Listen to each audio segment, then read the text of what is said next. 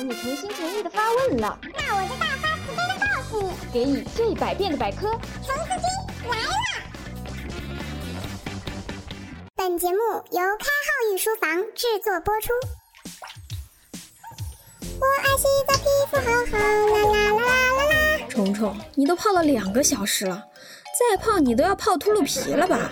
哎呀，虫子，你不懂，本宫正在欣赏我那及腰的长发，多么的柔顺啊！哼，虽说你是一节一节的，但是整个看起来就跟水桶一样。敢问腰在何处啊？那，你再不起来，待会儿晕倒在水里淹死了，别怪我啊！小橙子，本宫洗好了，快来给本宫更衣吧！你以为你在划清池啊？赶紧的，自己赶紧爬起来哈！哎，橙子，你说古人们没有洗发水、沐浴露的，他们不会就只用清水冲吧？古人的沐浴可不是你想的那么简单。古人关于洗漱、沐浴之类的措辞极其讲究，现代的沐浴合并为一个词，那就是洗澡。但是我们不能忘今文而生古意，在古代沐浴要分开来讲。东汉许慎《说文解字》中有云：“沐，濯发也；浴，洒身也；洗，洒足也；澡，洒手也。”所谓着洒都是洗的意思。啊，那就是说我们说的洗澡。其实是洗脚、洗手的意思啊！是的，虫虫君，我们一起去洗澡啊！为什么我听出来一丝猥琐的味道？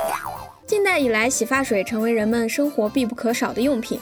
一九零四年，卡尼尔的创立者发明了含植物精华的洗发水，人们从此开始使用洗发水。第一个国外洗发水品牌德国的挪威宝进入中国以来，洗发水逐渐成为中国人民日常生活的主要用品。但是众所周知，古人是没有洗发水的。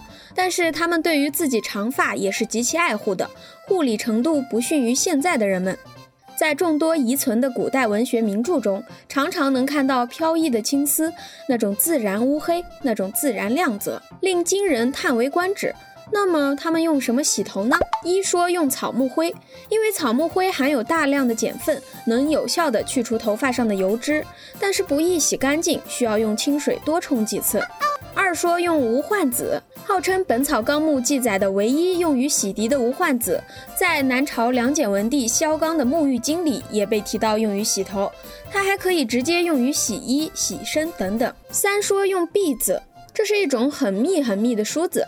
由于过去时代卫生条件极差，生活方式落后，人们的衣服和头发中经常生虱子，而篦子的梳头功能主要是刮头皮屑和藏在头发里面的虱子的。除此之外，由于篦子自古是闺中物品，所以也被看作是儿女亲情或者是男女私情的象征物。旧时，贫苦的农村青年普遍把篦子作为定情之物送给相好，以此寄托真挚的爱情。虫虫，你干嘛呢？啊，我我啊，我在找梳子呢，我要把它送给我男神，以此表达我对他深深的爱恋。呃，我劝你还是别去。啊？为什么？为什么会被狮子男拒绝呢？还不是因为你长得不好看。为什么会被双鱼男拒绝呢？还不是因为你长得不好看。为什么会被天蝎男拒绝呢？虫虫，这。这不是我放的，没错，是我不屑。除了上述三样，还有一种我们比较熟悉的皂角，在古代普通人家都用皂角洗头。它的外形像豆荚，外皮朽枯，颜色就像干败的秋叶。剥开皮，内部是很硬的纤维组织，还有膏状物质和黑色的籽，用来敷或是泡，洗出来的头发乌黑亮泽。皂角就是这么自信。五说用淘米水。《左传》哀公十四年记载，陈氏方木，始极而移之潘木。这里的潘就是我们说的米之啦。确切的说，还是发了酵的。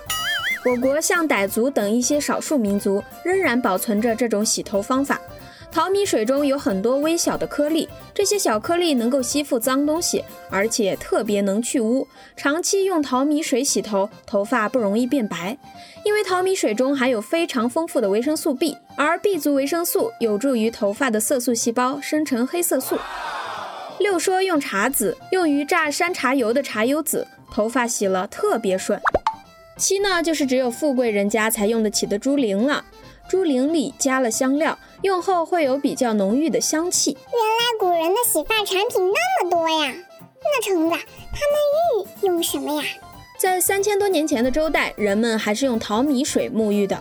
由于淘米水的去污能力以及它的保健功能很好，所以成为当时廉价而又普遍的洗澡水。后来人们发现了皂荚，皂荚有润滑爽利、消除垢腻、以清洁皮肤的作用。用皂荚洗澡还能去风湿、治皮癣。用皂荚洗衣服，衣服不会变色和收缩，纤维不会受损和失去光泽。最晚在南朝萧齐之时，已经有人专门出售皂荚了。还有一种叫做肥珠子的植物，它的种子肥大肉厚。每到深秋，人们将果荚采下，煮熟捣烂，加以香料、白面拌和搓成丸，名叫肥皂。宋代庄季玉的《鸡肋篇》中介绍，折中少皂荚，澡面换衣皆用肥珠子。此外，《鸡肋篇》还记载了南方女子用草木灰浸水洗目去污。除此之外，还有胰子，含有猪胰脏和草木灰成分的复合洗涤用品。还有枣豆，以豆子研成的细末作为主料制成的清洁用品，也会用来洗澡。唐朝的胰子兼有冻疮膏的作用，高档一点的称为面药和口脂，用来涂脸和嘴。哇哦，这就是早期的乳液和唇膏啊！看来古人比我想象中的爱干净、会保养啊。爱美之心，重重都有，人皆有之。那可未必。历史上洗不洁的名人也是很多的，竹林七贤之一嵇康则是代表人物。嵇康在与山巨源绝交书中就自述：性复疏懒，弓弩肉缓，头面常一月十五日不洗，不大闷痒，不能牧也。他这种不大闷痒、不能牧也的不洁癖好，倒是颇为符合魏晋时期任自然的时代风潮，并且引起了后来一些人的无限追慕之情。如宋人李刘谦在《淡斋集》中就坦诚自己性懒如嵇康，不沐已三岁，几师善风欲，污垢为之地。三年与几师为伴，似乎还颇为得意。这大概是嵇康先生始料未及的吧。关于洗头的时间也是有规定的，当然一般的平头百姓觉得头痒的时候就洗。但官吏洗头则是有专门的时间规定的，并可借此休假一天，称为休沐或洗沐。《永乐大典·隐事物纪元》中就有记载：汉律历五日得以休沐，言休息以洗沐也。始于汉代的这种以洗沐为理由，工作五天休息一天的制度，一直延续到唐代才改变。报告老板，我要请假一天回去沐浴。丑剧。古人洗沐的习惯有很多。比如人臣觐见天子前要进行洗沐，表示尊敬和重视。除此之外，古人还重视丧礼。居丧期间，按照礼制，本来三个月后就可以洗头，但是仍然有很多孝子坚持守丧三年不洗头，甚至还有不梳头的。最可怕的还是史上超级孝女——唐代纪王慎之女。《新唐书》卷八十《纪王慎传》记载道：十八岁，闻慎有疾，不食。吉王死，好痛，呕血数升，绝高木者二十年，真是令人叹为观止啊！我的天哪，太可怕了！不过橙子别慌，等你驾鹤西去了，我为你守丧三十年，呃不，呃三年，呃三天啊，对，三天不洗澡，以此表达我俩之间深厚的情谊。哼，我谢谢你啊！嘿嘿，客气客气，咱俩谁跟谁呀？谁先历劫归去还不知道呢。好啦，本期节目到这里就结束了，感谢大家浪费宝贵的时间收听本期节目。喜欢橙子和虫虫的话，可以留言、点赞、转发。橙子在这里谢过各位了。下周五早上六点，我们再见。拜了个拜，嗯嘛。